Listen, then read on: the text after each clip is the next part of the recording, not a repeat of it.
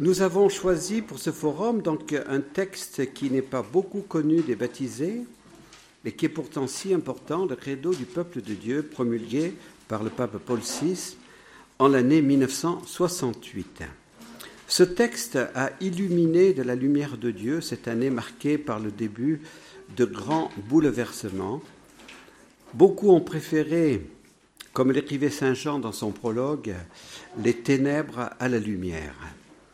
Mais ce forum vous fera découvrir le courage de Paul VI, qui n'a pas eu peur d'aller à contre-courant, d'être critiqué, marginalisé, ridiculisé, après avoir promulgué ce credo le 29 juin 1968 et l'encyclique Humane un mois plus tard, le 25 juillet 1968 également.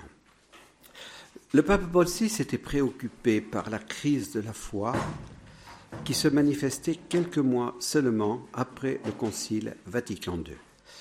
Donc nos frères Benoît et Clément Marie vont vous parler de tous ceux qui mettaient gravement en danger la foi de l'Église. On pensait que le modernisme, sévèrement condamné par Saint Pidis, était définitivement vaincu. Mais voilà qu'il réapparaissait avec le néo-modernisme progressiste qui voulait adapter la foi chrétienne au monde moderne. L'esprit du Concile Vatican II n'était pourtant pas l'esprit moderniste progressiste. Ce soir, frère Benoît nous fera découvrir l'action du philosophe français Jacques Maritain, du théologien suisse Charles Journet, qui ensuite est devenu cardinal, et qui était le fidèle ami de Paul VI, pour mettre un frein à la grave crise qui menaçait l'Église. Notre Père fondateur s'est souvent appuyé sur ce credo de Paul VI pour redresser les graves erreurs doctrinales du néo-modernisme progressiste. Il a loué le grand courage de Paul VI, dont parlera tout à l'heure Sir Gaëtan. Dans la tourmente des années 68, notre fondateur, en communion avec Paul VI, nous a aidés à garder la vraie foi et à ne pas avoir peur d'aller à contre-courant. Donc c'est cette fidélité à la vraie foi qui nous a fait prendre comme thème ce credo de Paul VI. Pour introduire euh, ce forum, je voudrais simplement faire cette prière avec vous du pape Paul VI du 30 octobre 1968 il avait parlé ce jour-là de son credo et il avait demandé, il avait fait cette prière pour demander la foi. Seigneur, je crois. Je veux croire en toi. Ô Seigneur, fais que ma foi soit entière, sans réserve, et qu'elle pénètre dans ma pensée, dans ma façon de juger les choses divines et les choses humaines. Ô Seigneur, Fais que ma foi soit libre. Quel est le concours personnel de mon adhésion? Accepte les renoncements et les devoirs qu'elle comporte et qu'elle exprime le meilleur de ma personnalité. Je crois en toi, Seigneur.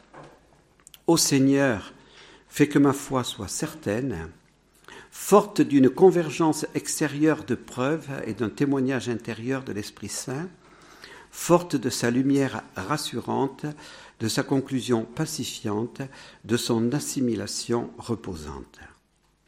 Ô Seigneur, fais que ma foi soit forte, qu'elle ne craigne pas les contrariétés des problèmes, dont est remplie l'expérience de notre vie avide de lumière, qu'elle ne craigne pas l'adversité de ceux qui la discutent, l'attaquent, la refusent, la nient mais qu'elle se renforce de la preuve de ta vérité, qu'elle résiste à l'usure des critiques, qu'elle se renforce continuellement en surmontant les difficultés dialectiques et spirituelles dans lesquelles se déroule notre existence temporelle.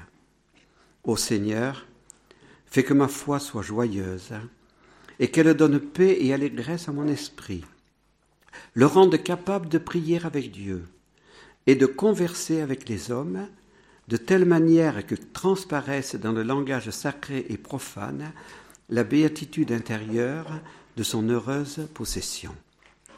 Ô Seigneur, fais que ma foi soit active et donne la charité, à la charité les raisons de son développement, de manière qu'elle soit vraiment amitié avec toi, et qu'elle soit dans les travaux, dans les souffrances, dans l'attente de la révélation finale, une recherche continue de foi, un témoignage constant, un aliment d'espérance. Ô Seigneur, fais que ma foi soit humble, et qu'elle ne croit pas se fonder sur l'expérience de mon esprit et de mon sentiment, mais qu'elle rende témoignage à l'Esprit Saint, et qu'elle n'ait d'autre garantie que dans la docilité à la tradition et à l'autorité du magistère de la Sainte Église. Amen.